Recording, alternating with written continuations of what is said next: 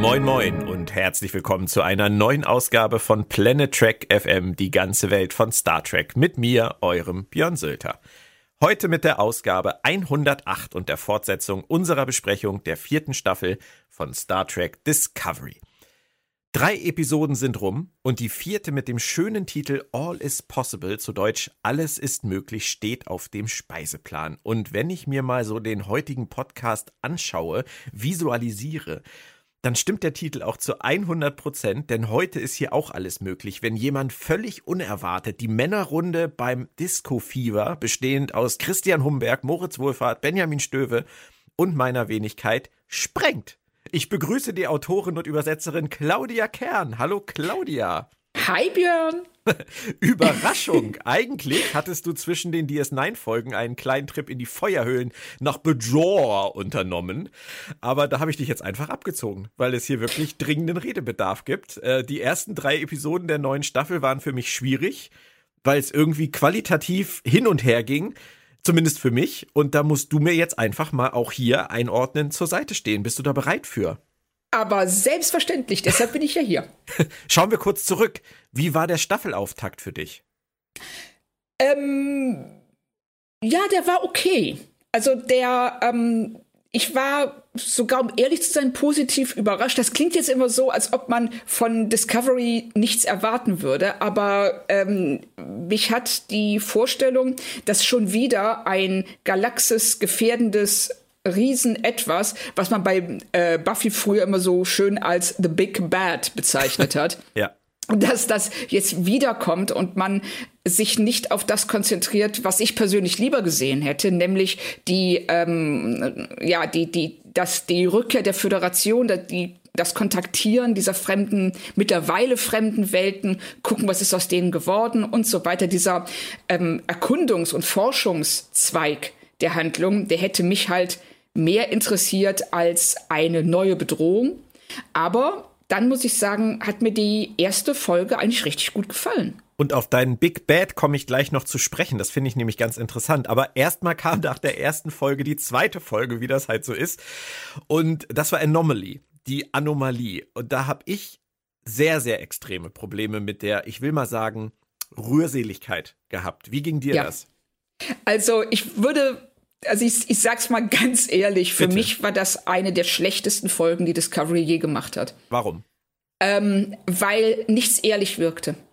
Es war alles also wie, als ob man den Lautstärkeregler nicht nur auf 10 dreht, sondern auf 11, weil es geht. Weil es geht, ja.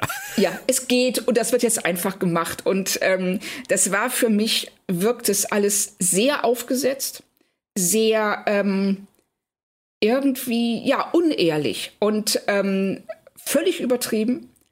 Und mir war nicht klar, was sehe ich da eigentlich? Was will mir die Folge sagen? Mhm. Und, und nach dem guten Auftakt war das für mich ein umso stärkerer und heftigerer Absturz. Ja, mir hat das echt Angst gemacht an der Stelle, muss ich dir ehrlich sagen, wenn Aha. die zweite, ja, nein, wenn die zweite Folge schon so abschmiert für mich. Also, ähm, wenn, wenn du jetzt irgendwie das Gefühl hast, die erste Folge ist, äh, ist, ist gut, da kannst du mit leben, da kann man drauf aufbauen und die zweite geht so tief ins Tiefgeschoss. Ja. Dann, dann, da, da denke ich dann halt auch, okay, was wird das für eine Staffel? Aber dann kam Episode 3, Choose to Live, wähle das Leben. Und da konnte ich dann wieder deutlich besser mit leben. Also das war für mich völlig in Ordnung. Wie war es bei dir? Ich Geht mir ganz genauso. Also vor allen Dingen, weil sie jetzt, habe ich den Eindruck, dass ähm, den einzelnen Figuren mehr Raum zugestehen. Und da werden wir sicher heute bei All is Possible auch noch drüber reden. Ich, hab den, ich hatte bei der dritten Folge den Eindruck, als ob sie alle ein bisschen zurückgefahren haben. Also vom 11er Lautstärkeregler sind wir runter auf eine 7 bis 8 gegangen. Ja. Und das funktionierte sehr gut. Ich fand das mit Book, also diese Sequenz ähm, mit, dem, äh, mit der Gedankenverschmelzung wirklich rührend. Ja. Genau. Und das ist auch genau ja der Unterschied zwischen Folge 2 und 3. Genau. Bin, also ja. hier sehen wir, also wir sehen seine Trauer, seine Wut Und dann, wir haben diese Gedankenverschmelzung und man hat den Eindruck, er kann wenigstens ein Stück weit mit einem Aspekt dieser Trauer zumindest abschließen. Und das wirkte alles sehr viel ehrlicher und ja, realistisch ist immer ein blödes Wort, wenn man über ähm, ja, Fiktion spricht, aber ich finde, es war nachvollziehbar, zumindest, mhm. wie er sich verhält und wie sich auch alle anderen verhalten. Ja. Und das war, das hat mir in der zweiten Folge halt völlig gefehlt. Mhm. Wenn du ein Zwischenfazit nach den ersten drei Episoden hättest ziehen müssen, hätte das ähnlich äh, wie meines sich angehört. Also ähm, unklar, wo es hingehen soll, ähm, qualitatives Hin und Her oder was würdest du da noch ergänzen? Achterbahn. Also ja, wir, das war das Wort. so, wir haben die, wir haben Höhen gesehen, wir haben einen, wie ich finde, extreme Tiefe gesehen. Und ähm, aber das zeigt uns, und jetzt sind wir wieder bei All is Possible, ähm, das zeigt uns, dass die Serie es kann. Ja. Das haben wir ja auch schon häufiger gesehen. Das ist das, das ja. fällt immer so unter den Tisch, wenn wir häufig auch so kritisch sind. Aber es gab ja in den ersten drei Staffeln definitiv auch wirklich gute Folgen. Absolut. Also es gab immer wieder Höhepunkte, bei denen man dann, was einen eigentlich noch wütender macht. Das ist so wie, ähm, ich sag mal, wenn du einen Hund hast, der ähm, in der Hundeschule alles richtig macht und du weißt, hey, er kann es und er kommt nach Hause und benimmt sich wie Sau, weil er weiß, er steht jetzt nicht mehr im Fokus. Und er muss nicht mehr die Leistung bringen. Und das macht einen umso wütender, weil man halt weiß, er kann es. Das ist schön, dass du den Bogen zu Hunden schlägst, Claudia, weil eigentlich wollten wir schon gestern senden, das konnten wir nicht, weil Sherlock Husten hat. Und äh, wer jetzt gerade neu dazukommt, diesen Podcast nicht kennt, der fragt sich jetzt, warum reden die jetzt in einem Star Trek Podcast über Holmes? Nein, wir reden nicht über Holmes, wir reden über den Hund von Claudia.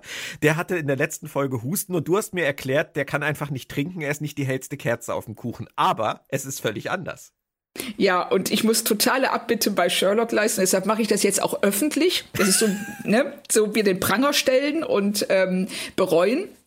Ähm, ja, er hat manchmal Probleme, dass er sich beim Trinken verschluckt, aber ich war sehr ungerecht zu ihm. Ich habe ihn als dumm bezeichnet, wenn er in, obwohl er in Wirklichkeit krank ist. Er hat Zwingerhusten und äh, den wird man vielleicht auch heute noch im Hintergrund hören, aber es geht ihm schon wieder viel besser und ähm, ich habe ihn völlig ungerechtfertigt beschuldigt. Ähm, da ist er, ja. Dumm, da, und da ist er. Ähm, zu dumm zum Trinken zu sein und das tut mir sehr, sehr leid. Ja, also Sherlock, auch von mir und von uns allen gute Besserung weiterhin. Danke. Werde gesund, werde schnell wieder gesund und du wirst uns heute leider hustend begleiten. Du bist da, das ist das Wichtigste und es geht aufwärts. Und ähm, ja, das ist sehr schön, dass Frau Kern dann auch mal einfach mal sorry sagen kann. Ja, und das auch muss. Ja, und ich werde heute auch noch sorry sagen, aber in einem anderen Kontext. Bevor wir einsteigen, noch ein paar Infos vorab. Geschrieben wurde die Episode 4 von einem Duo, Alan McElroy hat schon 1988 am Drehbuch zu Halloween 4 mitgeschrieben wow. und war seitdem ganz gut beschäftigt, oft jedoch auch im Horrorbereich und im Fantasy-Bereich. Zuletzt lieferte er das Skript zum Reboot des Wrong Turn Franchises ab. Ich weiß nicht, ob es ein Reboot des Wrong Turn Franchises gebraucht hätte, aber er hat auf jeden Fall das Drehbuch geschrieben. Bei Discovery kennt man ihn auch schon. In Staffel 2 äh, schrieb er mit an An Oboe for Sharon, der Charons Pfennig, und an Perpetual Infinity, der Zeitsturm. In Staffel 3 dann an Forget Me Not, Vergiss mich nicht. Und er lieferte im Team mit Bo John Kim und Erika Lippold die Idee zur Doppelfolge Terra Firma und schrieb das Drehbuch zu Teil 1 alleine. Sein Kollege hier bei All is Possible, Eric J. Robbins, ist neu bei Star Trek und es ist auch sein erster richtiger Autorenjob. Er kommt nämlich eigentlich aus der Post-Production. Regie führte hier John Ottman, der ist auch neu bei Star Trek und eigentlich auch Komponist und er in der Post-Production tätig. Er arbeitete dort immer viel mit Brian Singer. Claudia, äh, viele neue Leute in dieser Staffel und auch Quereinsteiger. Ungewöhnlich oder gut? Frischer Wind? Ähm, erstmal ungewöhnlich, finde ich, ähm, dass sie gleich so viele, gerade in einer Folge, so viele Leute, die eigentlich nicht, ähm, äh, denen die Erfahrung fehlen sollte, äh, zusammenbringen und dann den trauen, doch äh, eine relativ komplizierte Folge. Mhm. Äh, äh, fehlerfrei über die Bühne zu bringen. Ja. Und ähm, das hat aber vielleicht auch einiges bewirkt oder dafür gesorgt, dass die Folge anders wirkt als viele, ja, andere. Das, es hört sich jetzt komisch an, aber ich denke gerade noch drüber nach, was ich eigentlich meine. Ja, ich glaube aber, ähm, ich weiß, was du meinst. Ja, oder so.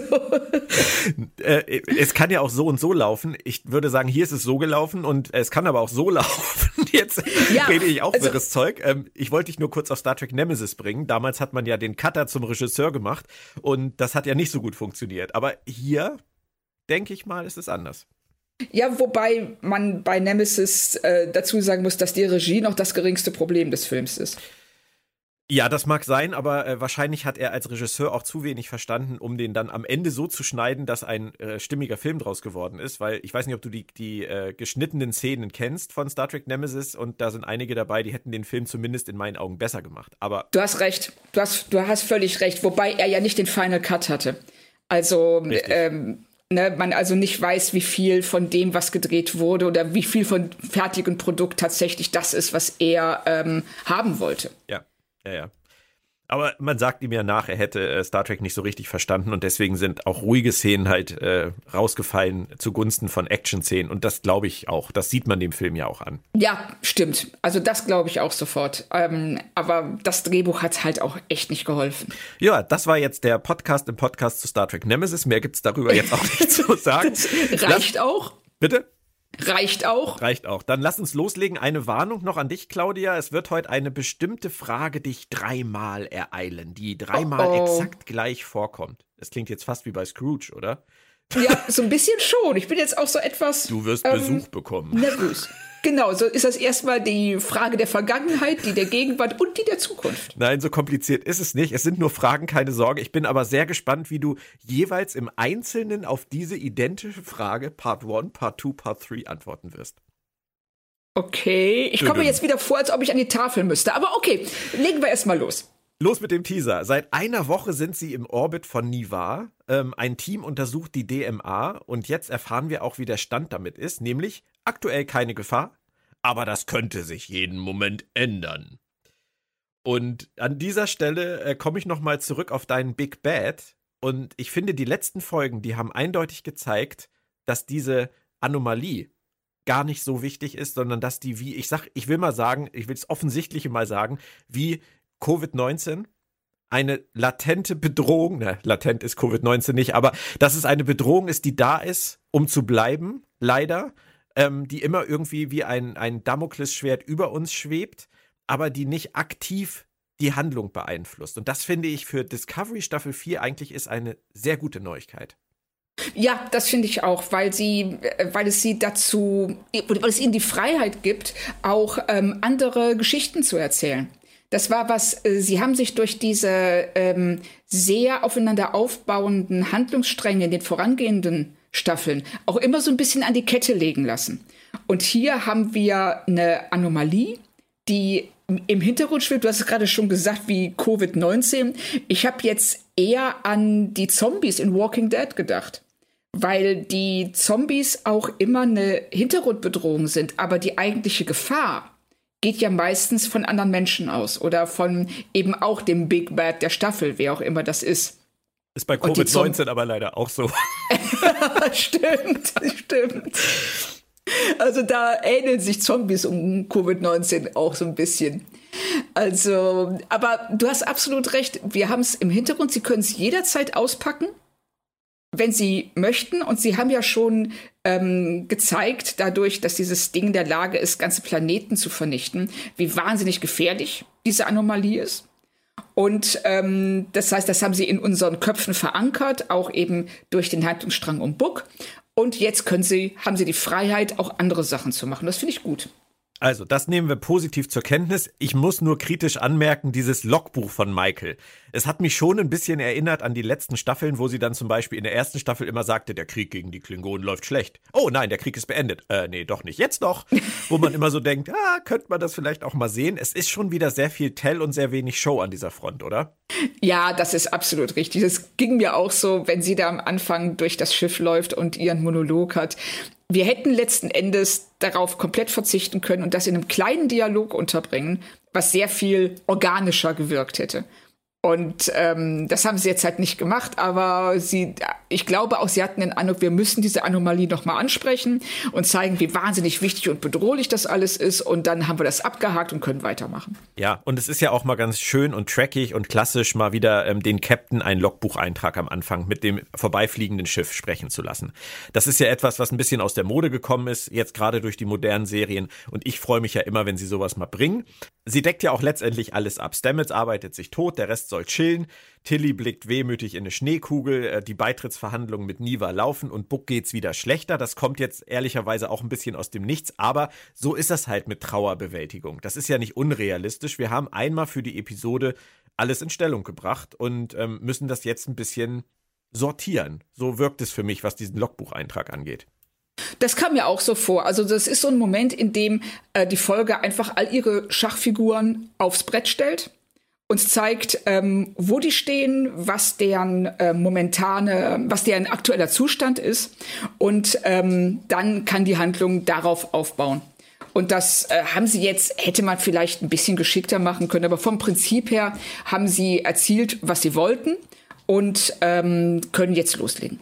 Und ich habe es für uns auch unterteilt. Das hat letzte Woche mit Benjamin Stöwe auch gut funktioniert. Und zwar in Teil A, Teil B und Teil C. Also ganz strukturiert. Wir springen heute nicht so wie die Folge. Fangen wir mit Niva an. Burnham und Saru sollen laut Präsidentin Rilek bei den Verhandlungen dabei sein, schweigen und offiziell aussehen. Ich sag mal so, mein erster Gedanke war, es war nicht zu erwarten, dass das am Ende dann auch so kommt, oder? genau, ich habe genau das gleiche gedacht. So in dem Moment, als Saru sagt, ähm, ja, wir sollen schweigen und wichtig aussehen, habe ich gedacht, niemals. Das kann nicht klappen, nicht mit Michael. Aber erstmal Lob. Ich finde, Niva sieht super aus und auch den Besprechungsraum mit diesem Panoramafenster fand ich klasse. Ich fand die Farben auch toll. Vor allen Dingen, ich weiß, wir unterteilen es jetzt, wir sind jetzt sehr strukturiert, aber ähm, ich muss einfach ganz kurz die Farben gegenüberstellen die wir ähm, in äh, die die wir auf Niva haben, dieses ganz warme Orange, Gelb, Rottöne und dann ähm, auf dem Mond halt diese ganz harten Weiß und Blautöne. Ja. Das ist so ein geiler Kontrast, den haben sie echt super rausgearbeitet, dass man auch visuell ähm, sofort ja die unterschiedlichen Temperaturen und auch die Art der Geschichte erkennt, die erzählt wird. Dieses ruhigere auf Nivar und ähm, dann eben die ähm, deutlich actionlastigeren Sequenzen auf dem Mond. Und in der C-Handlung dann noch das dunkle Quartier bzw. Büro von, von Dr. Kolber. Genau. Das, Oder, das ja. fand ich auch. Ja, das stimmt. Das haben sie gut rausgearbeitet. Und das, obwohl der Regisseur eigentlich kein Regisseur ist. Zumindest bisher nicht. Aber hat er gut gemacht. Und es wirkt ja auch auf Niva erstmal alles so einvernehmlich. Äh, dann kommen aber leider die Vulkanier in Person von Turina, die ich weiterhin großartig finde, mit einer letzten Sache um die Ecke, nämlich einer Notfallaustrittsoption, falls es durch die DMA wieder so schlimm werden würde wie im Zuge des Brandes, weil auch das Vertrauen in die Föderation schon damals nicht mehr so richtig gut war, weil die Föderation sich nicht mehr so richtig gekümmert hat, wollen sie jetzt auf Nummer sicher gehen. Verstehst du die vulkanische Denke?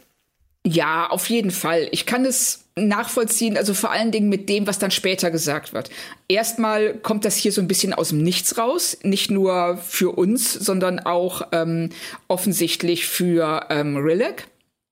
Und gleichzeitig ist es so ein bisschen ähm, Großbritannien und die EU, ne? Mm, ja, das stimmt. Also da schwang schon sehr viel von Brexit mit und ähm, ich finde generell finde ich es gut, dass wenn man einer Organisation beitritt, dass man auch wieder austreten kann.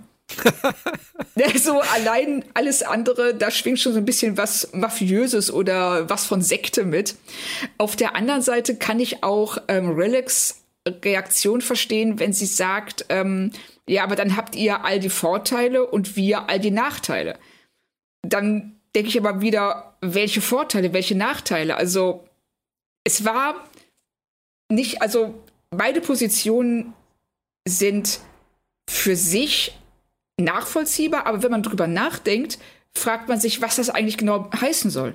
Ja, es wird nicht ausgeführt und ich äh, finde ehrlich gesagt auch spannend daran, wie bürokratisch das überhaupt auf einmal ist. Also bedingungsloses Rückzugsrecht äh, das kollidiert in meinem Kopf total mit dieser Vorstellung von, weißt du, glücklich zusammenarbeitenden Spezies in der Föderation, die ihren Namen tanzen können. Das ist immer so das, was ich mir irgendwie dabei vorgestellt habe. Und jetzt reden die da auf einmal über irgendwie Para Unterparagraph, Subparagraph, irgendwas. Da müssen wir noch festhalten, dass der das dann darf, wenn der nicht das liefert zu dem Zeitpunkt das ist, das ist irgendwie für mich kram schräg jetzt irgendwie. Ja, ich fand auch, vor allen Dingen, weil wir ja hier über eine Föderation reden, die gerade erst im Aufbau ist, die also eigentlich viel enthusiastischer vorgehen sollte. Und jetzt hier, wir sehen hier auch, wir haben die, diese beiden Delegationen und ständig werden da bedeutungsschwangere Blicke ausgetauscht. Und man stellt sich vor, dass die da mit Bergen von Akten sitzen und ähm, Ne, und dreifach durchschlägen und diese Art von Bürokratie, die, also sie versuchen hier einen Realismus zu etablieren, den sie aber vorher nicht unterfüttert haben. Also wir haben die Föderation nie so wahrgenommen, sondern eher wie so ein, ja, wie so etwas, das ähm, gerade aufgebaut wird. Keiner weiß noch so richtig, was da passiert, aber wir probieren es einfach. Ja, aber es ist ja nicht verkehrt, dass sie es machen. Ich finde, nee, ich will das auch gar nicht negativ nicht. verstanden wissen. Mich, ich, mich fasziniert der Gedanke von Worldbuilding in Star Trek Discovery Staffel 4 sehr. Also es muss nicht gleich Foundation-artige Züge äh, annehmen, aber ähm, dass sie überhaupt sich jetzt mal mit diesen Fragen beschäftigen, das finde ich aller Ehren wert. Ja, ich finde das auch. Ähm, ich, also ich wünschte mir, dass sie es vorher äh, schon so ein bisschen thematisiert hätten. Also ich hätte es gut gefunden, wenn wir, ähm, wir hören jetzt, dass die Verhandlungen vier Monate gedauert haben. Das ähm, ist, glaube ich, extremst unrealistisch, wenn man sich das, äh, also wenn sie diese Art von Bürokratie zeigen wollen, dann wäre vier Jahre realistischer gewesen. Ich kann verstehen, dass sie es nicht gemacht haben. Sie wollten die Geschichte jetzt erzählen, das ist auch gut so da ist nur so ein leichtes Ungleichgewicht zwischen dem, was sie uns zeigen und dem, was im Hintergrund passieren, passiert sein soll. Ja. Aber ich gebe dir völlig recht, ähm, es ist gut, dass sie zeigen, dass auch Politik hier eine Rolle spielt und zwar nicht nur in so einem sehr, ähm, äh, ja, so einem sehr Abstrakten ähm, Kontext? Abstrakten, genau, danke. Schön. Das war das Wort. Vorhin war es die Achterbahn, ich muss mich auch mal revanchieren. Als die Gespräche dann ganz kurz vor dem Abbruch stehen, also das wäre jetzt ja der Worst Case gewesen, wenn die jetzt auseinandergegangen wären. Da steht jemand auf. Da mischt sich jemand ins Gespräch ein und sagt, sorry, darf ich kurz? Es ist Michael Burnham. Und ähm, Claudia, du hast, hattest schon Angst davor, du musst an die Tafel und meine Frage lautet, Jaul oder Yeah? Teil 1. In dem Fall sage ich tatsächlich Yay. Hey! also, abgesehen davon, dass sie Bajor nicht aussprechen so. kann, aber Bajor. Aber das kann, ich meine, das zieht sich. War das ein Witz? War das, also Sensors. war das eine Hommage? ja, genau. Ich weiß es nicht. Aber okay. Ähm, ich finde, was sie sagt, wie sie es sagt, ist vernünftig, ist gut dargelegt. Und ja, das war richtig von ihr, in dem Moment aufzustehen und diese verfahrene Situation ähm, ja, praktisch den Rückwärtsgang einzulegen und allen wieder die Möglichkeit zu geben, was zu tun. Also 1 zu 0 für Yeah gegenüber Jaul, das finde ich gut. Und einen kleinen Gruß an die Synchronsprecherin von äh, Soniqua Martin Green hier in der Serie, Julia Kaufmann.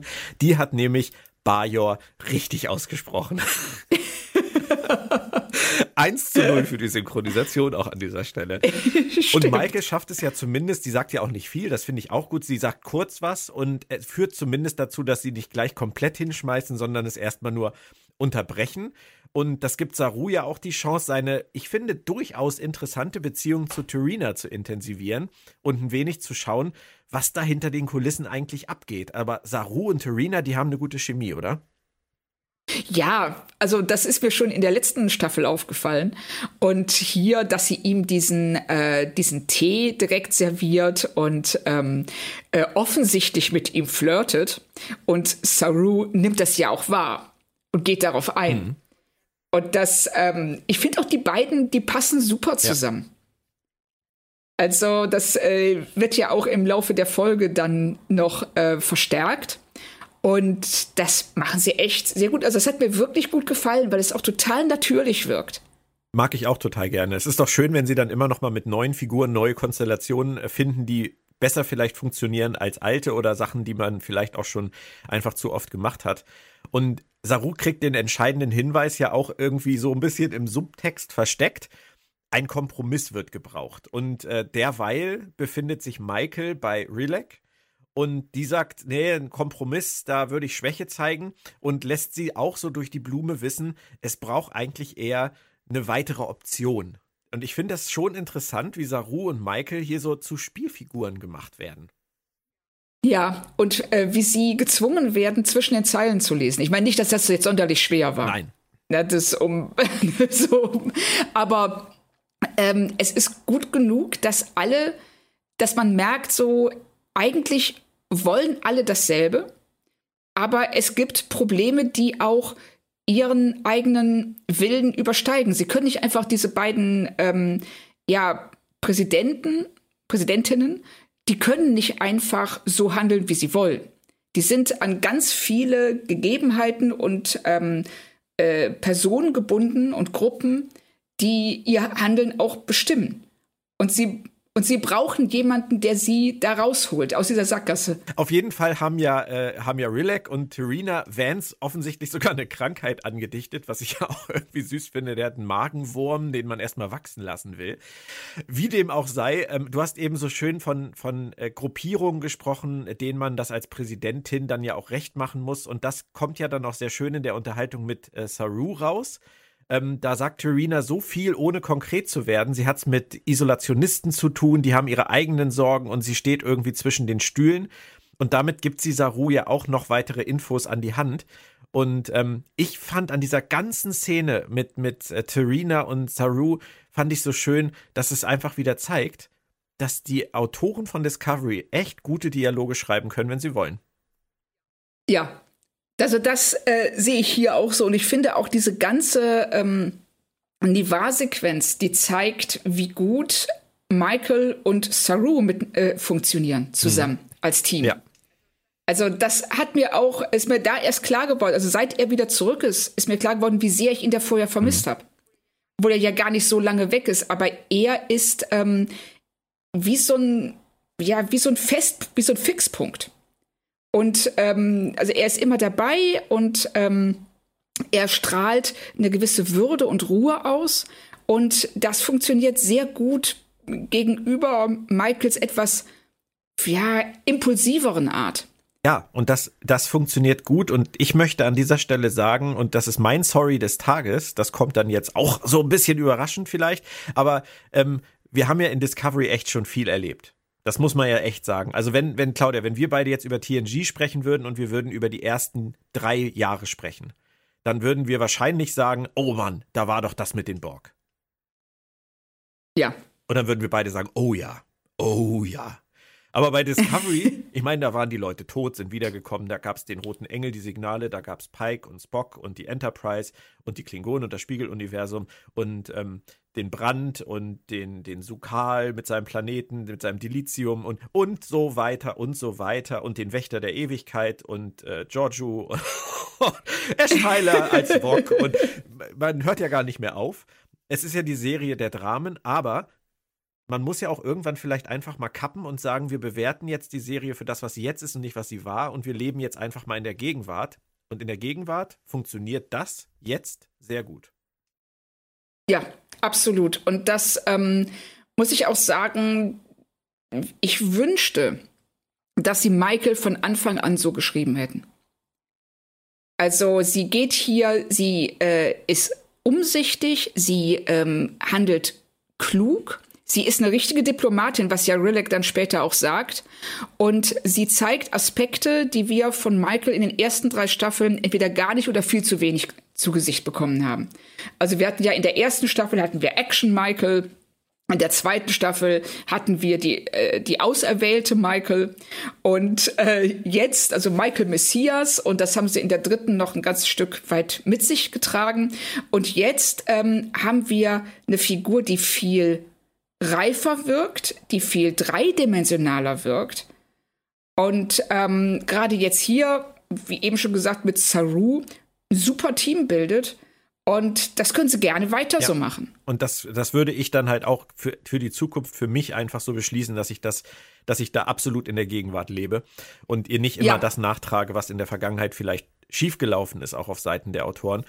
Ist Schnee von gestern. Ähm, Michael kriegt äh, von Rilek dann ja auch noch Infos an die Hand, nämlich dass es im Prinzip eine dritte Partei benötigt. Diese beiden Damen haben ihre, ihre Einschränkungen in ihren Ämtern und sie brauchen im Prinzip jemanden, der dafür sorgt, dass beide nicht das Gesicht verlieren. Grundsätzlich äh, finde ich das spannend. Es ist aber auch ein sehr gewagter Move, finde ich, äh, Saru und Burnham bei so einer wichtigen Sache überhaupt ins Spiel zu bringen. Da möchte ich aber gleich erst mit dir äh, drüber reden. In der nächsten Verhandlungsrunde ergreift Michael dann erstmal das Wort. Und sie ist die dritte Partei zusammen mit Saru.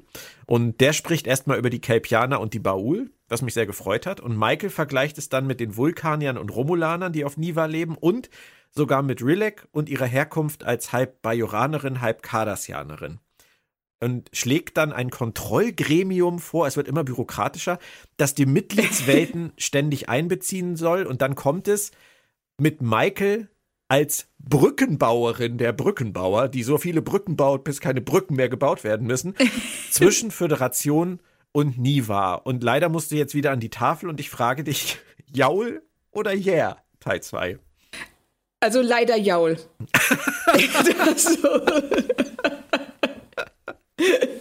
das ähm, als Grundidee dieses Gremium, das ähm, über der Föderation und NIVA steht und all, oder all den anderen Mitgliedswelten, das ist ja sowas wie der oberste Gerichtshof. Ja. Den sie da äh, ins Leben gerufen hat. Finde ich per se okay, weil darauf läuft die Folge ja hinaus. Sie sagen, sie brauchen eine dritte Partei, die neutral ist. Und dass Michael sich dann dazu berufen fühlt, wegen ihrer Herkunft und ihrer momentanen Tätigkeit, sie als Sternflottenoffizierin ja offensichtlich in erster Linie der Sternenflotte verpflichtet ist. Und es schon ein bisschen was von Hunter hat, jemanden in der, in der Uniform in so eine Position zu setzen. Mhm. Das finde ich allein schon kritisch. Und wie stellt sie sich das vor? Ich meine, dieses Schiff, das fliegt das halbe Universum, ist ständig irgendwo anders im Einsatz und dann ruft jemand an und sagt, hör mal, wir brauchen dich jetzt gerade mal in dem Gremium. Kannst du so in drei Stunden hier sein? Ja, alles als Holo, Holofunk. Ja, aber das, äh, seit spätestens seit Zoom wissen wir, dass das nicht immer so gut funktioniert ich, ich, ich glaube rauszuhören, was dein Problem ist, und das ist wahrscheinlich das gleiche, was ich auch habe. Die Lösung an sich, die sie da ansetzen, also was Saru über seine Heimatwelt sagt, was äh, Michael sagt über Bajor, die Cardassianer und, und Niva, das ist alles super, aber diese, dieser letzte Step, der dann kommt, ja. dass sie der Missing Link in dieser Gleichung ist, dass sie diejenige ist, die das jetzt rettet, weil wenn sie in diesem Gremium ist, dann hat niemand mehr Probleme damit. Das überzeugt ja. mich halt leider nicht. Nein, überhaupt nicht. Und ihre, das, das wirkt wahnsinnig gönnerhaft in diesem Moment. Das ist nicht so gemeint. Ich weiß. Das, äh, ne, das ist mir auch klar. Aber sie stellt sich in dem Moment über alle anderen und sagt, ich werde so lange diese Brücken bauen, bis ich mich zurückziehen kann. Und da lebt sie wieder so ein bisschen diesen Messias-Komplex aus, der äh, den sie vorher eigentlich sehr gut im Griff hatten, auch bisher in der ganzen Staffel gut im Griff gehabt haben. Und hier, es wäre so viel stärker gewesen, wenn sie einfach gesagt hätte, das ist unsere Idee und wir Saru und ich, wir möchten, dass dieses Gremium gegründet wird und wir helfen auch gerne bei der Auswahl der Kandidaten als ähm, eben Personen, die aus, ja, die mit verschiedenen Kulturen, aus schwierigen Kulturen äh, aufgewachsen sind und sich damit auskennen. Wir helfen dabei gern und dann ziehen wir uns zurück. Ja, sie wollten natürlich die, das Ende dieses Story, dieser Storyline jetzt in dieser Folge haben. Und, Klar, ne, verstehe ich auch. Deswegen ging das so nicht, aber so wäre es sinnvoll gewesen. Also es ist, sagen wir mal so, es ist, es ist ein Minuspunkt für mich an dieser Handlung, weil es einfach ähm, andersrum. Aus Sicht von Relac würde ich sagen, ist das komplett nachvollziehbar. Relac hat irgendwas gebraucht, irgendjemand, der reinkommt und eine Möglichkeit in den Raum stellt, die ihr die Möglichkeit gibt, nicht das Gesicht zu verlieren. Das hat Michael erreicht. Aus Sicht der Föderation würde ich sagen, ist das, was Michael vorschlägt, komplett logisch und ich kann auch verstehen, dass Relec darauf eingeht. Aus Sicht der Vulkanier, jemanden zu haben, der 930 Jahre aus der Vergangenheit kommt und irgendwann mal behauptet, auf Vulkan aufgewachsen zu sein, ist halt einfach nicht logisch überzeugend. Da würde die ganzen Isolationisten auf Vulkan, die angesprochen wurden, die stellen sich doch dann nicht hin und sagen, ja, das ist eine gute Idee. Die spricht für uns. Die ist bestimmt komplett unparteiisch. Das, das, ist, das würde einfach niemand glauben. Das könnte, das könnte Terina niemandem verkaufen auf ihrer Welt. Nein, und das nicht nur gegenüber den vulkanischen Isol, Isol, Isol, Isol, Soziopathen hast du gerade gesagt? Los? Isolationisten. Bitte? Soziopathen Isolationisten. oder Isolationisten? Ich weiß nicht. Genau, also die äh, vulkanischen Isolationisten. Ja. Richtig? Ja. Isolationisten. So, jetzt aber. Ich ähm, habe heute offensichtlich irgendwelche Störungen. Ähm, wo war ich? Achso, ja, genau. Die, ähm, nicht nur die würden da, wären damit nicht einverstanden, sondern die Romulaner ja auch nicht. Weil sie kommt aus einer Zeit, als die Romulaner äh, Feinde der Föderation waren. Das heißt, sie ist aufgewachsen mit der Vorstellung, dass Romulaner ganz, ganz böse sind. Mhm. Und die würden alle sagen so, Moment mal, die soll für uns sprechen, weil sie auf einer Welt aufgewachsen ist, die es so überhaupt nicht mehr gibt ist nicht nachvollziehbar. Nein, da, da leben sie, du hast das richtig gesagt, da leben die Autoren wieder ihren typischen Messias-Komplex an Michael aus, mit Michael aus. Da kann Michael am, im Zweifelsfall am wenigsten für, weil ja. sie bietet sich ja nur an und dass Terina dann halt da steht und sagt, das ist eine gute Idee, das kann ich den Leuten verkaufen, das ist eigentlich das Unlogischere an der ganzen Geschichte. Ja, du hast völlig recht. Also aus Relics Sicht, klar, sie kriegt genau das, was sie will. Vor allen Dingen auch eine Person, die eigentlich äh, ihr unterstellt ist. Das darf man ja nicht vergessen. Dass Michael sich nicht so verhält, ist eine ganz andere Sache. Aber vom Prinzip her ähm, ist Michael ist nur ein Captain. Sie muss auch ähm, Vances Befehle befolgen und ist damit definitiv keine unparteiische dritte nee. ja, Partei. ja, nee, nee. Gut, aber haken wir es ab. Es geht dann am Ende noch kurz um Givini. Wir erinnern uns, äh, die Nonne, die soll sich jetzt als Strafe aus äh, dieser ganzen Geschichte unter Anleitung von Gabrielle Burnham ähm, der Meditation hingeben in einem Kloster. Ähm, das ist ja erstmal eine sehr vulkanische Idee. Das finde ich gar nicht so schlecht. Und irgendwann soll sie dann noch auf die Familie des getöteten Sternflottenoffiziers äh, zugehen und äh, da in gewisser Weise äh, Reue zeigen etc. Ich finde es erstmal gut, dass Sie das Thema im Blick haben. Überzeugt dich das, wie Sie es jetzt äh, weiterführen? Ich fand es in Ordnung. Also es hat mich nicht gestört ähm, und es ist was, das Sinn ergibt aus einer vulkanischen Sicht heraus und es ist auch was, das Michael aufgrund ihrer Vergangenheit nachvollziehen kann. Ja. Und Saru, der bekommt dann am Ende noch einen Tee von Terina. Ja, und äh, ich finde das sehr schön, dass anscheinend ähm, die vulkanische Fassung von Geh mal Kaffee trinken ist, wollen wir meditieren? Ja. Und dann kommt noch eine Szene, also das ist ein bisschen schade jetzt, weil ich finde diesen ganzen Block über Niva finde ich eigentlich echt gut. Also mir hat ja, das Spaß gemacht. Aber wir haben jetzt eine Sache gehabt, die hat uns nicht so gefallen und es kommt für mich noch eine hinterher. Ich bin gespannt, wie du es siehst. Relec gibt am Ende Maike gegenüber zu, sie hatte den Tipp, dass das Probleme gibt von Turina selbst und äh, hat das jetzt alles angesetzt, um die Sachen noch zu retten. Und deswegen muss ich dich jetzt nochmal fragen. Relax sagt hier ganz explizit, sie war sich nicht sicher, dass Michael Burnham die richtige für diesen Job war. Deswegen hat sie sie nicht direkt gefragt.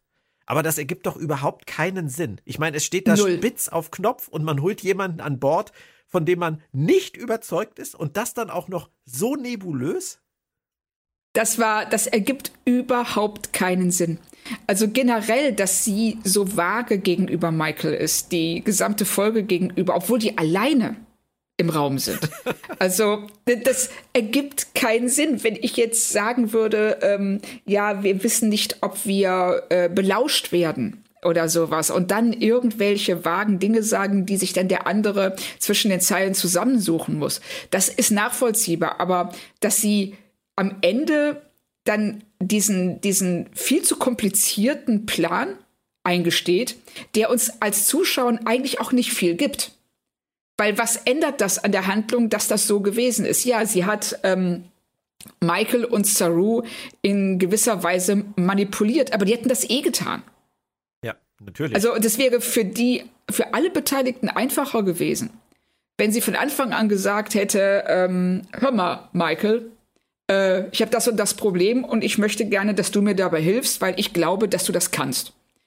Wenn sie das nicht glaubt, warum nimmt sie sie mit zu so unwahrscheinlich wichtigen Verhandlungen? Ja, und an dieser Stelle, also da muss es andere Leute bei der Föderation geben, die auf so eine Idee kommen. Ja, da eine, eine Fall. weitere Möglichkeit ins Spiel zu bringen. Also das. Ja, vor allen Dingen, sie hatte dieses ganze Team, diese ganze Delegation. Ähm, das sind Diplomaten, ausgebildete, erfahrene Diplomaten. Ja.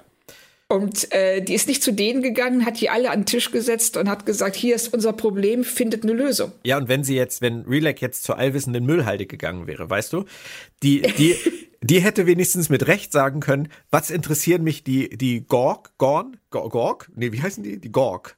Gorgs. Gorg. ähm, was interessieren mich die Fraggles? Ich hab, ich bin die Müllhalde, ich habe hier meine, meine Ratten um mich rum, ich bin hier glücklich, ich bin komplett frei von diesen ganzen Geschichten. Ich kann jetzt einfach mal eine dritte Partei geben. So.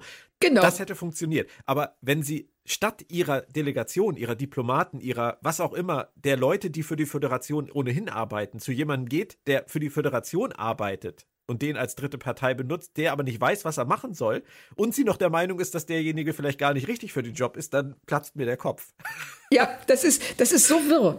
Und äh, ich frage mich, warum sie das am Ende, klar, sie wollten diesen Twist drin haben, ach guck mal, wie äh, vielschichtig Politik ist und ähm, da werden Leute benutzt und äh, zu Schachfiguren auf einem, äh, in einem Spiel, dass sie des, dessen Regeln sie selber gar nicht durchschauen, aber das ist hier kein Aaron Sorkin-Skript.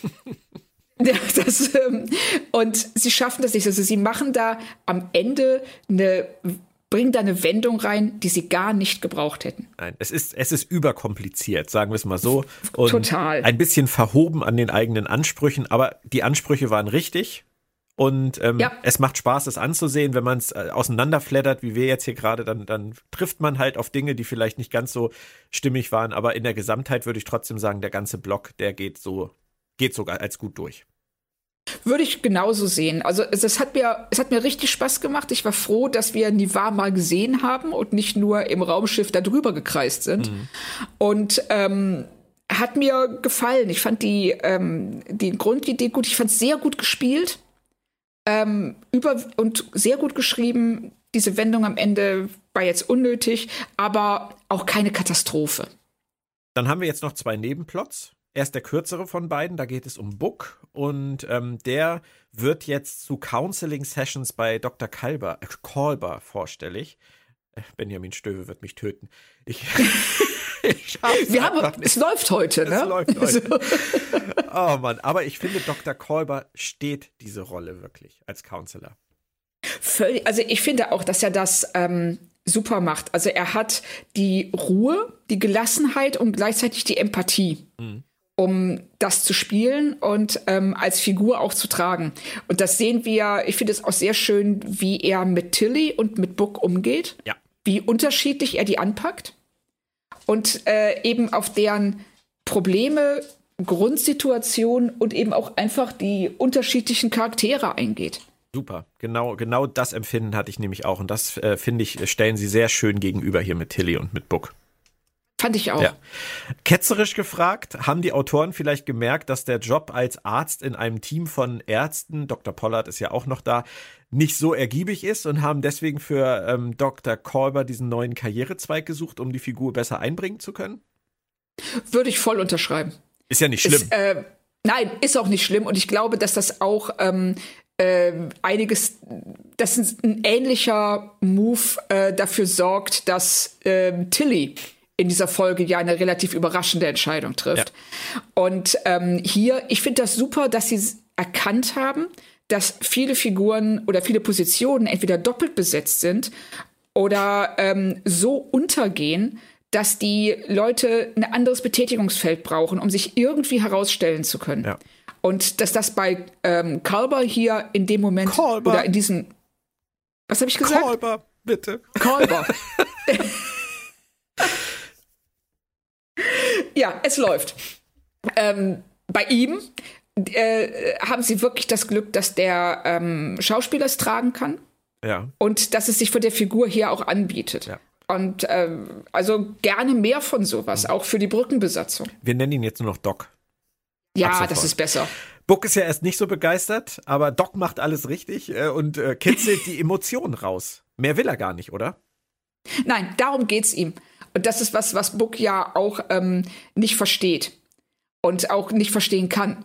Und weil er zu viel zu nah an dieser Trauer ist und das alles noch für ihn völlig unverarbeitet ist. Und als äh, Doc dann zu ihm, also ihn bittet, diesen, dieses Heilritual nachzustellen, dann bricht das ja auch zum ersten Mal aus ihm heraus, was er eigentlich alles verloren hat. Und das ist ja gigantisch. David Ejala ist super. Ja, toll. Finde ich, finde ich, finde ich klasse. Also er spielt das alles absolut, absolut perfekt aus. Also macht mir total Spaß, ja. ihm zuzugucken.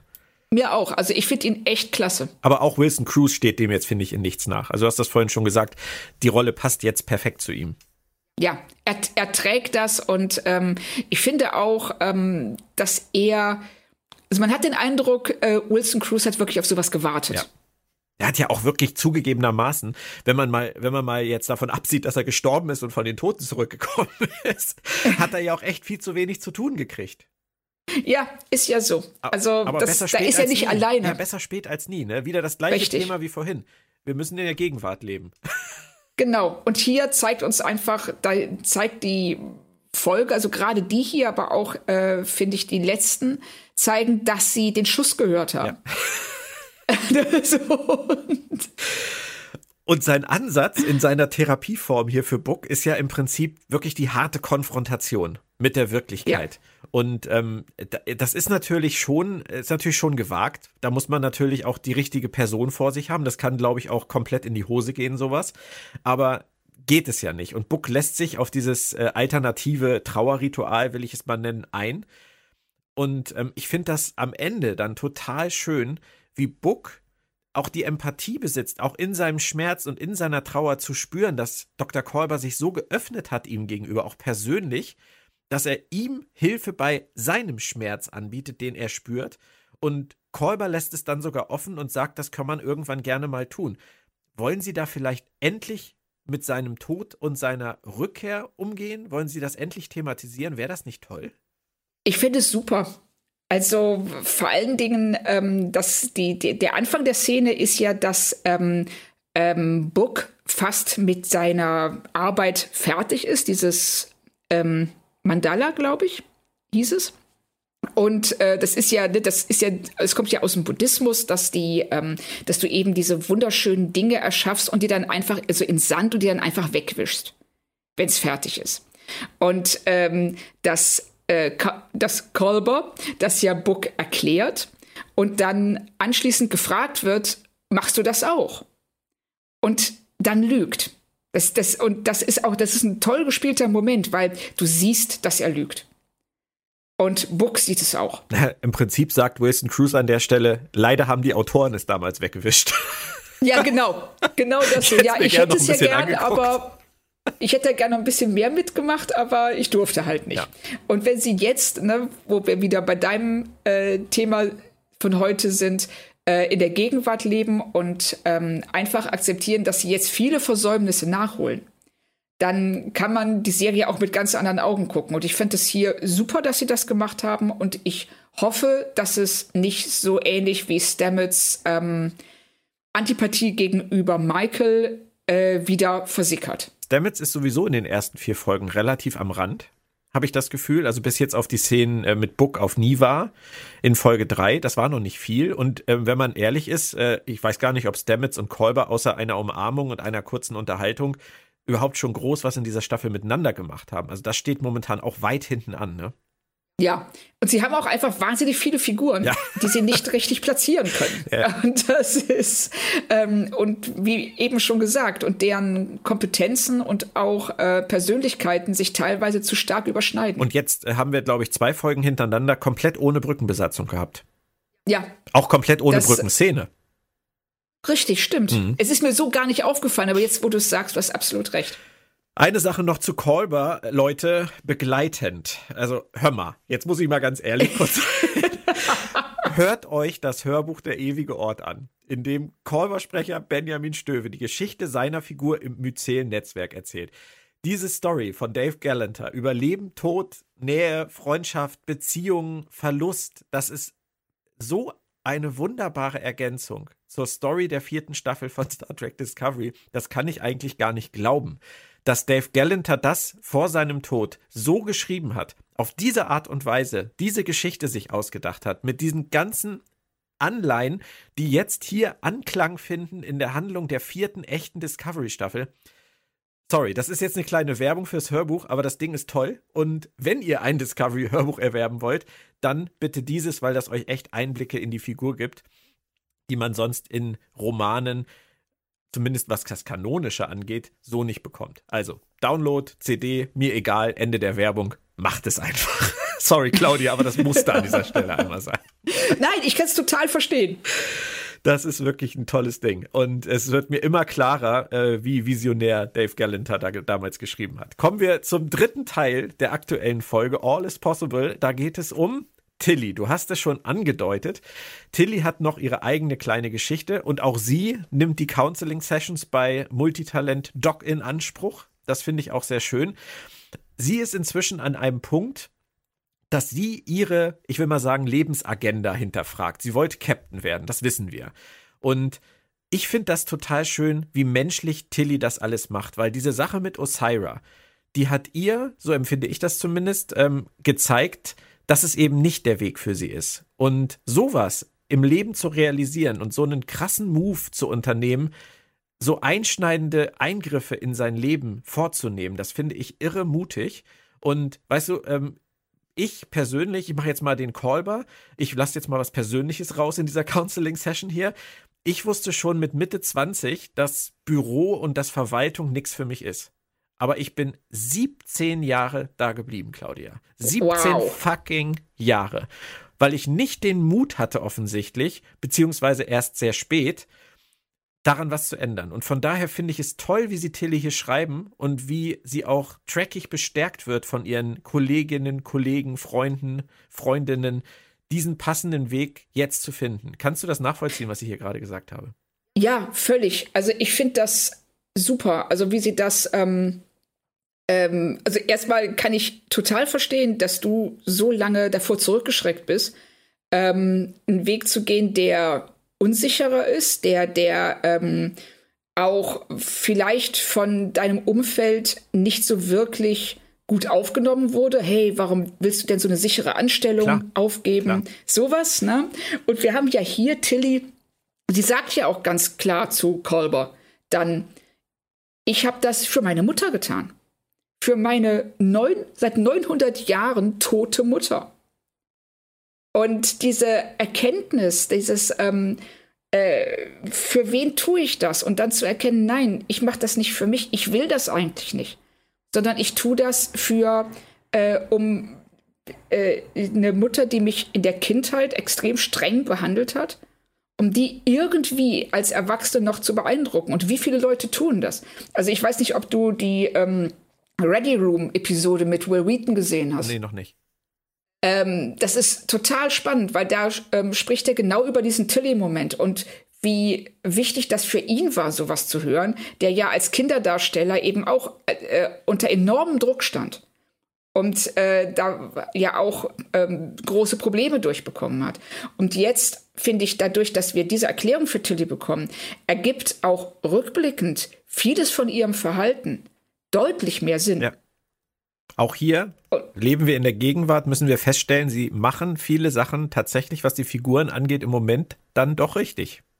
Ja, also das, was sie mit Tilly gemacht haben, das fand ich, also das ist für mich ganz ehrlich der Höhepunkt der Folge, weil es ähm, sicherlich auch für viele, die jetzt, die die Folge ansehen, die sich darin wiedererkannt haben, ja. ein Stück weit. Ja, klar.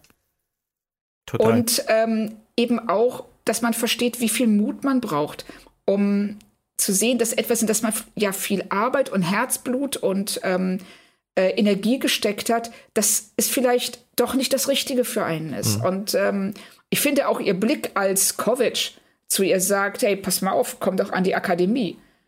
Und wie sich da ihr gesamtes Gesicht aufhält.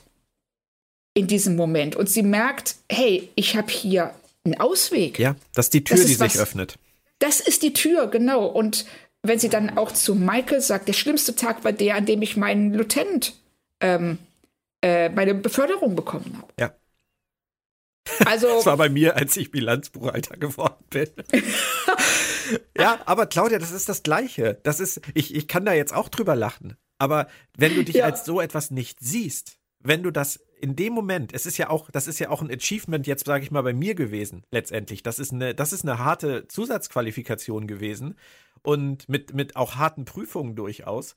Aber wenn man dann da steht und man hat das und man stellt für sich selber fest, das ist es nicht. Das kann es ja. nicht sein für mich für den Rest meines Lebens. Das ist echt schmerzhaft. Ja, das stimmt. Also es ähm, ging mir ähnlich, als ich den, äh, äh, als ich den Job bei Pro7 bekommen habe. Das war auch was so das ganze Umfeld so hey, du bist beim Fernsehen, sau cool. Und das war für mich, als ich den Vertrag in der Hand hatte, gedacht, so, was mache ich hier eigentlich?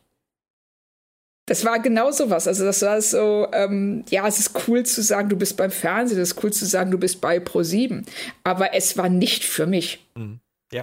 Und das zu erkennen und dann, das war auch, also der, einer der schönsten Tage meines Lebens war, als ich den Schlüssel zum Apartment in München dem Vermieter zurückgegeben habe, mich ins Auto gesetzt habe und bin losgefahren. Mhm. Ja. Das war geil. Bei mir war es, bei mir war es der letzte Tag. Ja, das glaube ich. in, meiner, in meiner alten Firma. Fast fünf Jahre das, her jetzt inzwischen. Aber. Wow. Ja.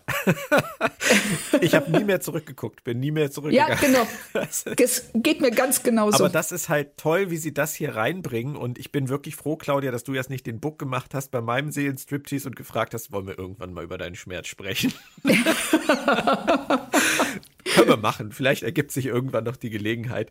Aber lass uns erstmal weitergehen, denn zur Geschichte von Tilly gehört ja auch noch der Teil um Adira und Gray, auch wenn das jetzt nicht besonders prominent vorkommt. Gray lebt sich im neuen Leben ein und Adira muss mit Tilly auf eine Kadettenmission. Und das fand ich auch interessant, weil auch bei Adira geht es jetzt letztendlich ohne Gray im Kopf darum, den eigenen Weg alleine zu finden. Ja, genau. Das ist ja generell das. Ähm Thema der Folge. Wir finden unseren Platz im Leben. Ob das jetzt Nivar ist, ähm, der Planet, der sich entscheiden muss, wie es weitergeht, ob es Tilly ist oder auch Michael, die sich ähm, in dieses politische Theater begibt. Ähm, alle versuchen jetzt auch Book, der neues, also sein Leben neu ordnen muss, weil es seine Heimat nicht mehr gibt. Und alle versuchen irgendwie ihren Platz zu finden. Und das ist was, was ähm, eigentlich schon lange überfällig ist. Mhm. Und was sie hier jetzt endlich angehen, finde ich auch sehr, sehr gut. Ja, vom, vom ganz Großen, also Kelpianer und Baul, Vulkanier und Romulaner, Cardassianer und Bajoraner, Föderation und Nivar, runter auf die Charaktere und dann am Ende Michael als Brückenbauerin. was das noch einmal loswerden. Nein, aber ich verstehe, was sie hier tun. Das wollte ich damit sagen. Sie, sie ziehen das ich ja auch. überall durch und dass Michael letztendlich als das Kind zweier Welten, dass sie ja die ganze Serie schon ist, dann die Brückenbauerin ist, ergibt in einem gewissen Rahmen ja auch dann wieder Sinn. Ja, in einem gewissen Rahmen, darauf können wir uns einigen. Was die Kadettenmission angeht, ich finde es erstmal super, dass wir Kovic wiedersehen. Auch wenn wir immer noch nicht wissen, was der Kerl eigentlich macht, wissen wir nun zumindest, er ist Dr. Kovic. Und äh, ich meine, David Cronenberg geht immer, oder? Ja, natürlich. Also ich äh, finde ich auch so großartig, äh, wie das überhaupt entstanden ist, dass er mitspielt, einfach nur, weil er in der Nähe des Studios wohnt. das ist ja, echt so, das ist so, ja, diese, diese Zug, äh, wirklich, das ist so ein Hörmer-Moment. Hör mal, David. Ich meine, wenn du jetzt Bock hast, wir würden drehen morgen, kommst du einfach rein, aber lass die coole Brille an, ja, ist wichtig. Wen spiele ich denn? Weiß ich nicht, keine Ahnung. Das, das ja, klären wir später. sei einfach so wie die Figuren in deinen Filmen. Völlig undurchsichtig und ein bisschen creepy. Ja, aber ist das, ist das der Joker für die Autoren, den man immer bringen kann ja. und der, der aber nie seine Rolle erklärt? Ja, also ich glaube schon, dass ähm, du kannst ihn immer im Hintergrund haben. Du kannst sagen so, hey, wenn wir mal irgendwas brauchen, worüber wir uns jetzt noch null Gedanken gemacht haben, können wir es ihm aufpacken. Ja. Das wird jeder glauben. Ja, ja das, ist, das ist super. Und ich möchte auch gern, dass sie das beibehalten. Ja, in jedem Fall. Also, und ich hoffe auch, dass wir jetzt ähm, dank Tillys Posten an der Akademie auch mehr von Kovic sehen. Sie hängen da in dieser Unterhaltung äh, von Kovic und Tilly, aber die Trauben finde ich schon echt hoch. Ne? Also die Zukunft der Sternflotte steht hier auf dem Spiel. Okay, man könnte jetzt sagen, Kovic verarscht Tilly vielleicht auch nur.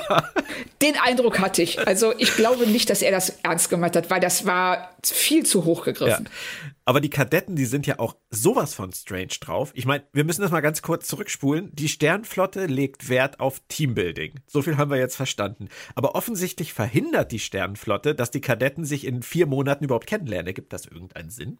Nein. Also das, also ich kann es mir beim besten Willen nicht vorstellen, weil gerade das sind ja keine Einzelkämpfer, die da ausgebildet werden, sondern das sind Leute, die auf einer, sagen wir mal, Raumschiffbrücke oder einem Maschinenraum oder in einem anderen Umfeld aufeinander angewiesen sind, auf ihre unterschiedlichen, unterschiedlich ausgeprägten Fähigkeiten und Spezialitäten. Und dass die sich in diesen vier Monaten nicht kennengelernt haben, dass die alle mürrisch und einzeln ähm, da an, ihren, an ihrer Konsole sitzen und sich nicht mal umdrehen zueinander. Ja ist für mich überhaupt nicht nachvollziehbar. es strapaziert die Glaubwürdigkeit ein bisschen. Ja, aber enorm. Aber egal. Tilly gibt auf jeden Fall von Anfang an alles als einzige und zuerst ja auch äh, in ihrer typischen überbegeisterten Art. Aber das ändert sich bald, denn dann kriegen wir den Shuttle-Absturz der Woche. Hey, hast du den vermisst? Ja, ich habe mich so gefreut, als das Shuttle abgestürzt ist. Und ähm, wir nicht nur, wir haben den Absturz, wir haben den falschen Mond. das ist so ein kleiner ähm, äh, eine kleine Hommage an ähm, ähm, Khan ja. und CT Alpha 5. Der Pilot stirbt, und, das Redshirt. Hat ohne ja, Redshirt, das, aber trotzdem. Das musste auch sein. Und bis zu dem Moment war ich mir tatsächlich nicht sicher, ob Kovic nicht den Absturz selbst inszeniert hat, um dieses Teambuilding voranzutreiben. Aber als der Pilot dann tatsächlich tot ist, dachte ich, nee, das ist zu hart. Naja, äh, das, ich fand ähm, das gut, dass die Kadetten auf die Idee kommen, dass das eine Holosimulation ist. Ja, das fand ich auch. Hätte ich so, mir auch bis zum Ende vorstellen können. Genau. Ich das wäre auch das Erste, was ich gedacht hätte. Weniger schön fand ich, dass sie die Leiche einfach so liegen lassen. Jo. Und dann immer drumherum gehen, so, sorry. ja, gut, okay. Stimmt. Aber okay, auf der anderen Seite könnte man argumentieren, dass ähm, Leute, die äh, ihre eigene verhungerte Großmutter beerdigen mussten, vielleicht bei solchen Dingen nicht ganz so zimperlich sind wie du und ich. Ja, das mag sein. Tilly versucht dann ja erstmal alle dazu zu zwingen, sich vorzustellen. Das klappt nicht so gut. Aber ich finde, man sieht an Tilly dann doch schon relativ schnell, wenn sie muss, dann kann sie auch die harte Hand. Ja, ne? Ja. Also ich fand das, das fand ich auch, wenn sie dann äh, als die äh, als die, die die menschliche Kadettin aufspringt beim Absturz und sie ja sofort sagt, ey, du setzt dich hin. Mhm.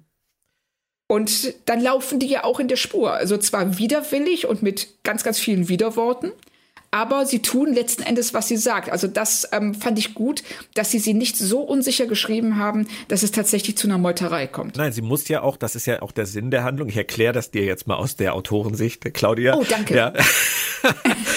sie muss ja auch feststellen, dass sie sich in dieser Rolle wohlfühlt. Oh, krass. Ja. So gesehen? So gesehen? Nein, du so hast. Nein, du, nein, du hast natürlich völlig recht. Ja. Wir äh, müssen sehen, dass sie ähm, in dieser Lehrerrolle, dieser Lehrerinnenrolle, dass sie sich da von Anfang an wohlfühlt. Ja. Da jetzt noch einen und, Arc zu stricken, bei dem sie jetzt erst noch feststellen muss, dass am Anfang nicht und dann doch, das wäre jetzt auch zu viel gewesen. Ja, und es wäre auch falsch gewesen, weil wir ähm, hier was haben. Sie hat ein natürliches Talent dafür. Sie entdeckt dieses Talent. Sie entdeckt auch, dass es ihr Spaß macht, ähm, sowas zu machen und äh, also mit anderen umzugehen und die zusammenzubringen und dafür zu sorgen, dass äh, Ergebnisse erzielt werden. Und ähm, da, da, daraus erschließt sich dann auch komplett, warum sie Kronbergs, äh, Kovics ähm, Angebot am Ende annimmt. Ja. Aber erstmal muss sie sich noch mit ihrem toxischen Team hier auseinandersetzen. Und als wenn das noch nicht reichen würde, kriegen wir auch noch Eiswürmer, riesige Eiswürmer. Also, du kennst sicherlich im Land der Raketenwürmer, oder? Selbstverständlich. so ein bisschen dran denken musste ich ja, gebe ich zu. Ja, auch so, ja, sie reagieren auf unser äh, elektronisches Equipment. Sie können uns nur sehen, wenn wir das äh, einschalten. Und dann, ja, das war schon alles ein bisschen bemüht. Also auch die Konflikte zwischen dem Telleriten und dem Orionen ja. fand ich jetzt etwas bemüht. Generell das Verhalten der Kadetten so wirklich nachvollziehbar und realistisch war das jetzt nicht. Es war so ein bisschen mehr irgendwie Highschool, ne? Das war jetzt nicht ja, so. Ja, total. Man glaubt jetzt eigentlich nicht, dass das vier Leute waren, die sich wirklich bewusst entschieden haben, bei der Sternenflotte, bei der Föderation irgendwie Karriere zu machen. Nee, man hatte eher den Eindruck, das sind Leute, die ähm, das zufällig äh, bei einem Gewinnspiel im Internet gewonnen haben. Ja, oder haben. von den Eltern zu den strengsten Eltern der Welt zum Fernsehen geschickt worden. Und Tilly, Tilly genau. muss mit ihnen in der Eiswüste mal ein bisschen Tacheles reden. Richtig. So. so also das war alles, ähm, es, es war sehr bemüht. Ich frage mich übrigens was ähm, ganz anderes, ähm, äh, ob das so eine Art von äh, Vorpilotfolge für Starfleet Academy ist. Ja. Ne? Ja. Hör mal. Hör mal.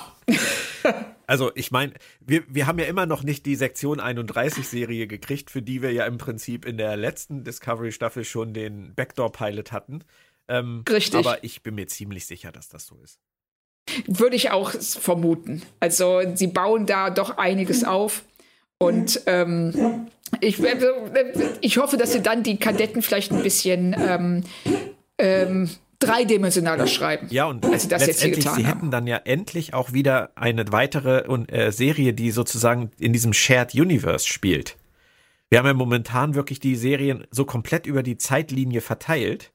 Aber wenn sie jetzt die Academy-Serie ja. machen, mit der Sternflottenbasis, mit dem Sternflottenhauptquartier und der Akademie und Kovic als Berater und Relek als Präsidentin und Vance als Admiral, und der Discovery, die vielleicht auch immer noch mal vorbeigucken kann und Tilly halt als, als Ausbilderin, dann haben wir wirklich eine richtig schöne Symbiose zwischen diesen Serien unter Umständen. Finde ich auch.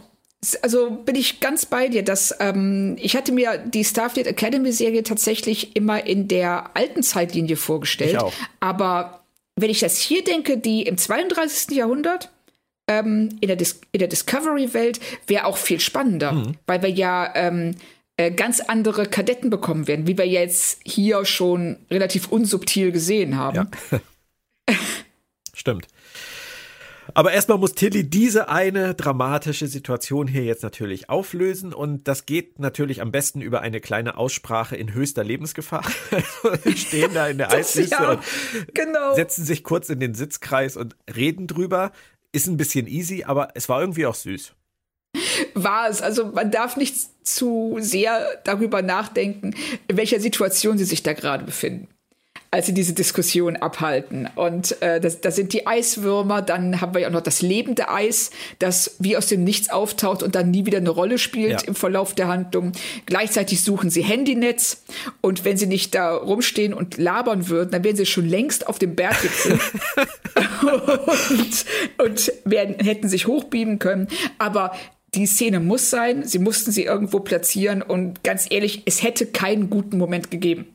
Und Tilly ist dann echt mutig, muss man sagen. Sie lenkt das Riesenmo die Riesenmonster sind es ja sogar mehrere ab, ähm, während die anderen äh, das Handynetz suchen. Du hast es gesagt, man kann Tilly ja viel Nervpotenzial nachsagen, aber wenn es drauf ankommt, hat sie es drauf. Ihr, ihr Move ist aber auch ein ganz kleines bisschen verrückt, finde ich. Also so ein bisschen Todessehnsucht schwingt da für mich mit.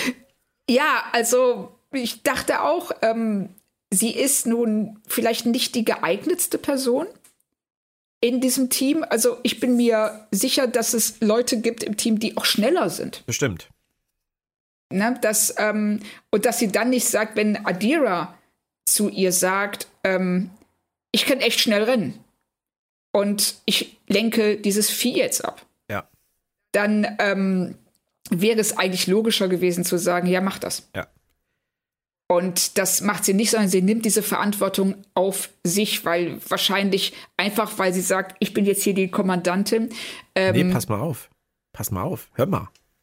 Sie, Hör sie ist eher die Lehrerin. Sie ist nämlich gerade nicht die Kommandantin. Sie will gar nicht Kommandantin Stimmt. sein. Deswegen trifft sie nicht die logische Kommandoentscheidung, sondern sie geht für ihre Klasse durchs Feuer.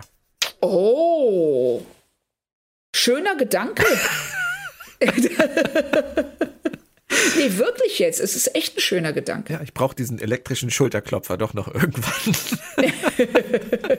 nee, aber tatsächlich finde ich, dass das dann passt. Dann, dann kann man sich das hinbiegen. Ja, stimmt. Dann macht das auch mehr Sinn. Hm. Aber es geht auch noch mal gut. Alle werden rausgebeamt. Das ist so eine typische Star Trek äh, Reboot Kinofilmreihe Szene, ja. die sie da machen. Das ist ja erinnert ja auch mit diesem mit diesem Monster im Eis erinnert ja auch an den ersten Reboot Film ein bisschen. Aber okay, geschenkt. Genau. Ähm, man sieht Tilly auf jeden Fall an, finde ich, als sie wieder zurück ist, dass ihr die ganze Sache echt was bedeutet hat mit den Kadetten. Und und auch Kovic, hattest du schon erwähnt, scheint sehr zufrieden zu sein mit ihrer Performance. Und er sagt dann noch etwas, finde ich, sehr Interessantes, was sie nie thematisiert haben bisher. Nämlich, als die Crew angekommen ist mit ihrem 900 Jahre alten Schiff, haben sie nicht nur ein 900 Jahre altes Schiff mitgebracht, sondern auch eine gewisse Haltung, nämlich zu sagen, alles ist möglich. Und das ist der Föderation der Zukunft irgendwie verloren gegangen. Und das hat der Föderation der Zukunft auch irgendwie Angst gemacht. Das haben die auch nicht verstanden. Aber Kovic ist jetzt an dem Punkt, dass er sagt, das brauchen sie wieder. Ja. Und das mag ich total gerne. Das fand ich super. Also, dass er auch sagt, wir waren da am Anfang richtig neidisch drauf. Genau. Wie können und auch misstrauisch, wie kann man mit so einem Optimismus in die Zukunft blicken? Und ähm, jetzt erkennt er, dass äh, das eine Berechtigung hat, weil ja auch die Vorzeichen sich geändert haben, die Föderation jetzt wieder im Aufbau begriffen ist und auf einmal vieles, das als, äh, das als völlig unmöglich wahrgenommen wurde, in den Bereich des Möglichen gerutscht ist. Ja. Und ähm, dass er da so, dass, wie er das thematisiert, auch was hätte ich gerne vorher gesehen, aber schwamm drüber, sie machen es jetzt. Und ähm, das war ein wichtiger Moment auch, finde ich, als Erklärung dafür, wie die Föderation von übermorgen auf die Föderation von morgen zugeht. Ja. Und umgekehrt. Und du hast schon erwähnt, das Angebot jetzt lautet, Tilly soll an der Akademie lehren. Und ähm, ich habe sofort gedacht, passt, muss sie machen. Das war zumindest das, was, was, was mir sofort im Kopf rumschwirrte. Und in vielen anderen Star Trek-Serien war es ja oft so, zum Beispiel, wenn Riker ein Kommando angeboten wurde und man gedacht hat, muss er machen, dann hat Riker in der Regel immer am letzten Moment gesagt, nein, ich habe das perfekte Schiff. Wir denken auch an Lower Decks.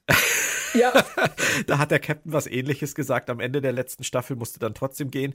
Aber ähm, in Handschellen, egal. Auf jeden Fall, es ist, es ist nicht üblich, dass Figuren solche Angebote kriegen in Star Trek-Serien und sie dann annehmen.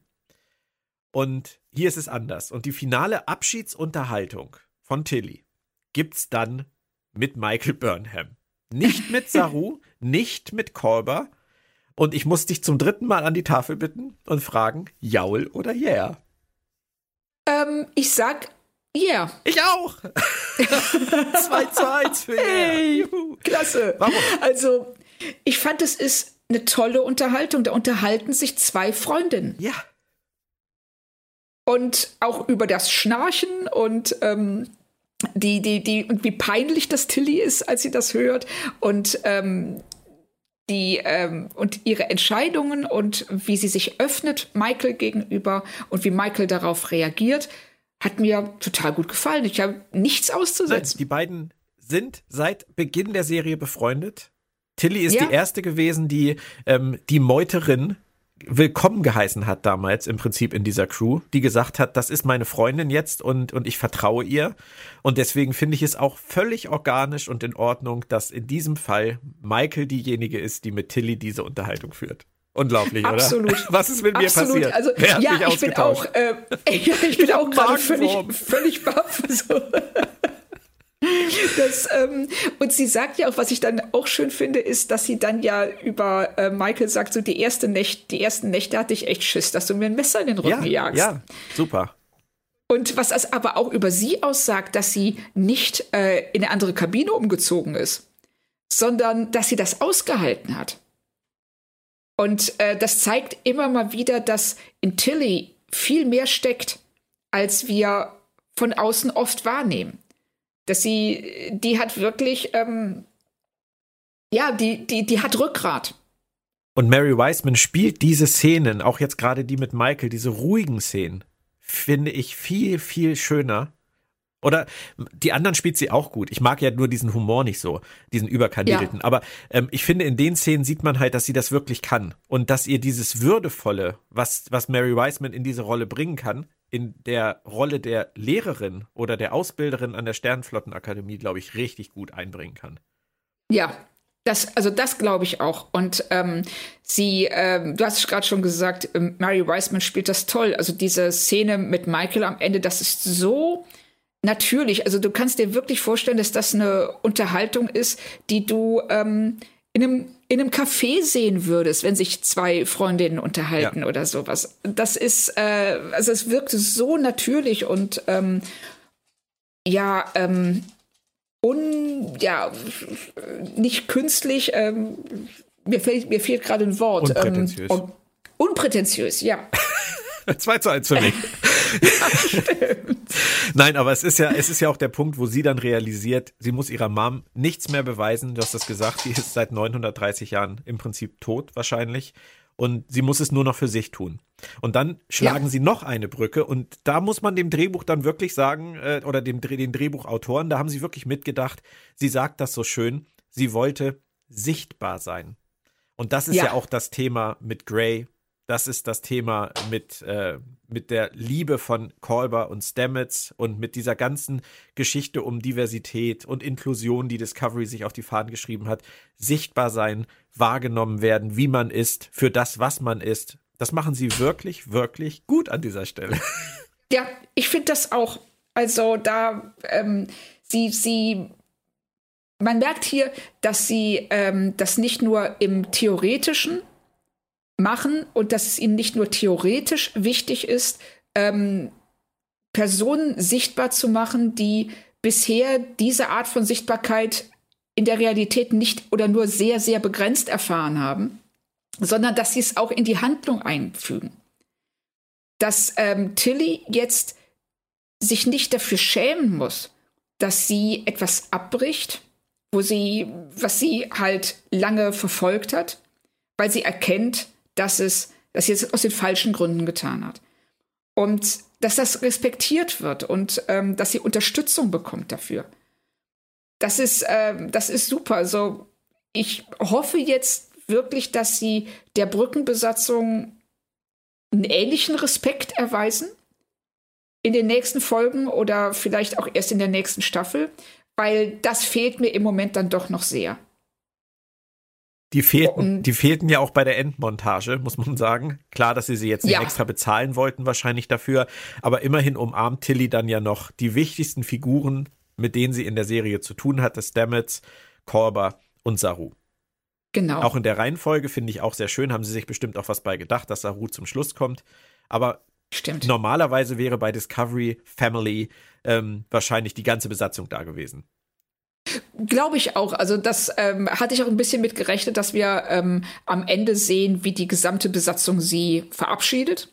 Aber so, es hat mir nicht gefehlt. Es ist ja auch nicht für immer. Ich gehe auch stark Richtig. davon aus, dass Mary Wiseman in der Staffel noch ein paar Mal auftreten wird. Das hat sie schon gesagt. Ja, ja. Ähm, Spoiler, Spoiler. Upsi.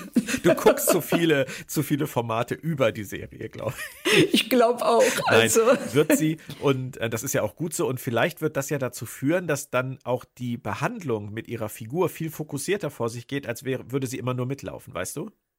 Ja, genau, weil dann haben sie die Möglichkeit, sie nicht nur als Stichwortgeberin in bestimmte Szenen reinzubringen, weil's, weil sie da gerade gebraucht wird, sondern sie können Szenen ihr direkt auf den Leib schreiben, ja. wie sie es hier auch gemacht haben. Genau. Und das Ende, die letzte Szene sozusagen, bevor man Mary Wiseman dann noch am Fenster sieht, ist natürlich Kitsch 1000, also mit der Schneekugel und darauf ja. steht All is possible. Aber ich bin da ehrlich, Claudia, das ist Star Trek, da kriege ich Gänsehaut, da haben sie mich. Ja, also ich das ist so dieser Moment, äh, man müsste ihnen eigentlich böse sein, dass sie einen so manipulieren, aber auf der anderen Seite funktioniert die Manipulation und ähm, ich deshalb, ich fand's schön. Und das von dir? Das, Meine Güte. Ja, es mir fast, es ist mir wirklich auch unangenehm, aber ich fand's schön. Dein Fazit, Folge 4. Ja, ich meine, man hat es ja wahrscheinlich schon so ein bisschen gehört. Ähm, fand sie komplett mir hat sie wirklich gut gefallen. Bitte? Ja, ich fand sie furchtbar und ich möchte sowas nie wiedersehen und ich wünschte, ich könnte sie mir aus der Erinnerung tilgen. Aber da das nicht geht, müssen wir halt damit leben. Nee, ähm, ich fand sie wirklich, ich fand es wirklich eine sehr gute Folge, die ähm, äh, ihre Emotionen offen trägt, aber nicht übertreibt. Die sind nicht auf elf, die sind auf sieben. Ähm, die drei Handlungsstränge, die ergänzen sich sehr gut. Ähm, es ist gut gespielt, gut geschrieben und abgesehen von Kleinigkeiten, die, wie ich finde, einen Punktabzug schon ähm, möglich machen, würde ich ja gute vier von fünf. Ja, denke ich, kann man, kann man gut mitleben. Wer, wer, wer viereinhalb geben will, der ist auch herzlich willkommen. Aber ähm, das ist auf jeden Fall meiner Meinung nach äh, definitiv eine der, der besten Folgen bisher ja, der Serie. Auf jeden Fall. Also mir hat es ja auch sehr, sehr viel Spaß gemacht. Und selbst die Teile, bei denen man so ein bisschen in Gedanken dachte, naja, ähm, die haben immer noch gut genug funktioniert, um nicht peinlich zu wirken. Also es gab keinen wirklich peinlichen Moment in dieser Folge. Ich weiß noch, dass wir ähm, telefoniert haben nach Folge 2.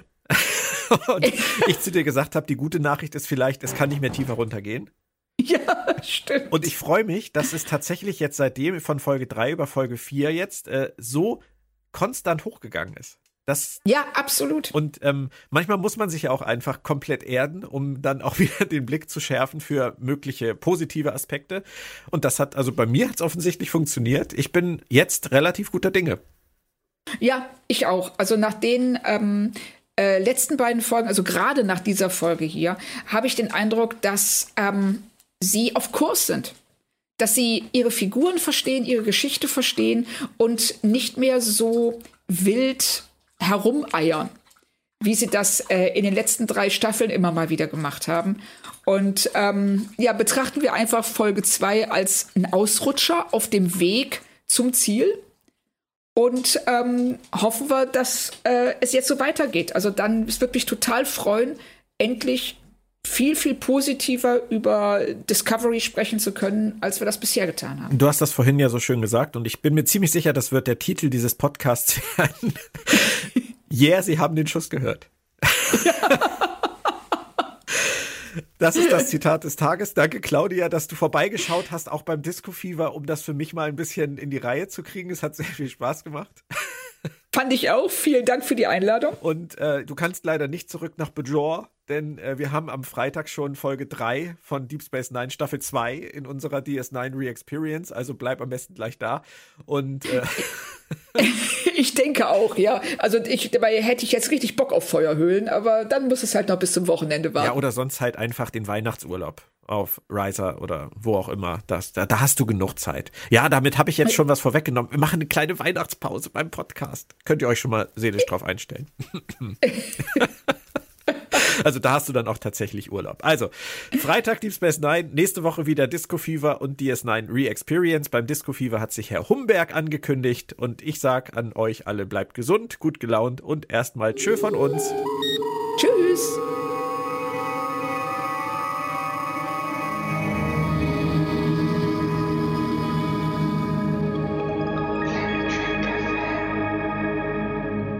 Was bedeutet der Tod dann für dich? Und warum glauben manche Leute, dass er ein ewiger Ort ist? Bedeutet Tod endlos? Paul? Star Trek Discovery, der ewige Ort.